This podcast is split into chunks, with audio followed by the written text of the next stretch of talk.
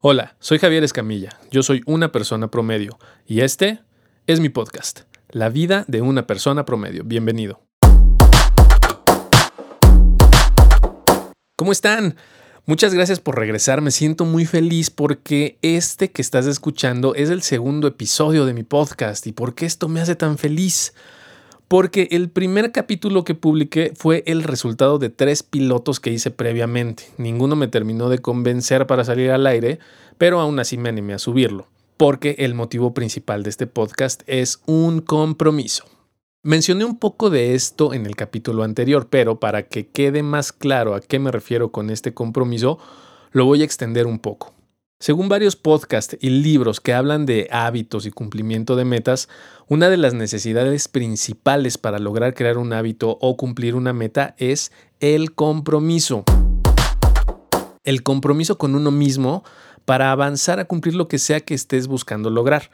El problema con este compromiso es que en realidad a quien más fácil le fallamos siempre es a nosotros mismos. Y esto no lo digo porque lo escuché o lo leí, que sí lo leí y sí lo escuché, pero lo digo porque me consta. Entonces, cumplir al 100% ese autocompromiso por lo general termina por valer un poquitito menos que nada y sin ese compromiso que nos motiva a realizar lo que queremos, lo más seguro que suceda es el fracaso de la misión. Entonces, aquí entro en una de esas paradojas existenciales.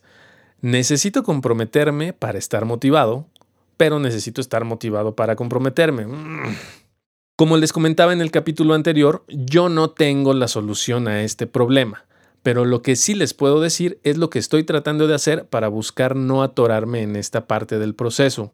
Estoy siguiendo uno de los consejos que escuché en el podcast de Luis Ramos, que se llama Libros para Emprendedores, que por cierto, si no lo conoces, te lo súper recomiendo, que es hacer estos compromisos personales públicos en este caso por medio de este podcast. ¿Qué sucede cuando uno hace sus compromisos o metas públicas? Por alguna extraña razón, resulta que muchas veces somos mucho más comprometidos con los demás que con nosotros mismos, por ridículo que esto suene. Y esto no es nada raro, yo creo que le sucede absolutamente a todos. Hasta cierto punto todos somos unos que da bien, pero obviamente hay niveles. Seguramente te ha pasado que por el mood de la situación en la que estás o porque querías quedar bien con alguien, te comprometes a hacer algo que tal vez ni siquiera te gusta, pero terminas haciendo lo que prometiste, tal vez solamente por no quedar como un hablador o como alguien que no cumple lo que promete. Y yendo todavía más allá en esta conducta humana, hay niveles aún más tristes de queda bien donde por ir con la corriente del momento afectan hasta sus opiniones personales o convicciones, dependiendo con quién estén, etc. Pero bueno, el punto aquí no es hablar de esto en particular, sino sacar un provecho positivo de esta conducta. Como buena persona promedio, he tratado y tratado por muchos medios y o métodos de adoptar nuevos hábitos que en teoría me ayudarán a ser una persona más productiva o más organizada así como lograr ciertas metas específicas, pero la mayoría no las he podido lograr. Entonces, digamos que este método de hacer mis objetivos públicos es el resultado de un poco de hartazgo de no lograr cumplir en todas las ocasiones este autocompromiso para tener éxito en las pequeñas tareas, hábitos o metas que me propongo ya sea adquirir nuevas o mejorar las que ya existen, porque pues no siempre se trata de, de, cosas nuevas, ¿no? Sino muchas veces solamente de mejorar o refinar conductas que ya existen. Ahora, ¿qué tiene que ver todo esto con el tema del podcast? Que es la motivación ideal contra la motivación promedio. Pues es muy sencillo. La motivación como motor para estar siempre en crecimiento, ya sea personal, laboral, espiritual, que quieras, no es más que una romantización de esta idea de dedícate a lo que te gusta, no a lo que deja dinero. Trabaja en lo que te apasiona y así no trabajarás ni un solo día de tu vida, ¿no? Todos estos dichos que plantean que cuando uno hace lo que le gusta o lo que le apasiona, aparentemente requerirá menos fuerza de voluntad y avanzará más. O dicho de otra manera, siempre estará motivado cosa que no puede estar más alejada de la realidad, porque la motivación promedio es prácticamente inexistente o solo sucede por pequeñísimos momentos que duran muy poco o desaparecen a la primera dificultad en el camino.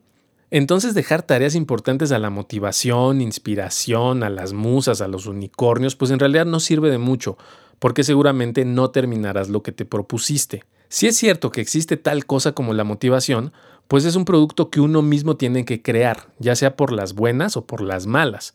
Regresando al ejemplo donde por el mood de la situación o por quedar bien con alguien te comprometiste a algo que poco tiempo después te arrepentiste, pero ya abriste la bocota y no piensas quedar mal. Listo, ahí creaste tu motivación al no querer quedar mal. Y tal vez no eres el más feliz al cumplir lo que prometiste, pero al haber cumplido seguramente te vas a sentir muy bien, ya sea porque saliste de ese compromiso y te quitaste un peso de encima, o porque simplemente te hace sentir bien ser una persona que cumple su palabra. Ambas cosas son igual de válidas e importantes. Desafortunadamente, yo soy una de esas personas promedio que da bien, que a veces no sabe decir no y termina con compromisos que resultan una molestia, pero también soy una persona que cumple su palabra. Esto me ha llevado a pensar más de dos veces antes de abrir mi bocota y terminar diciendo que sí a algo que en el futuro cercano o lejano puede ser una gran molestia o me va a quitar tiempo de otras cosas más importantes. Entonces, en resumen, no seas una persona que dice sí a todo. Bye.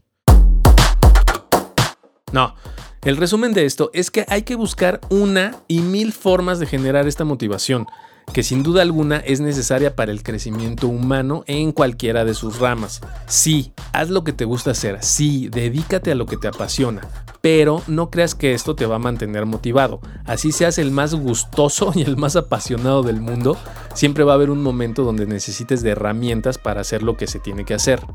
Yo me comprometo en este capítulo 2 en que habrá un capítulo 3. Entonces, pues nos escuchamos en el siguiente.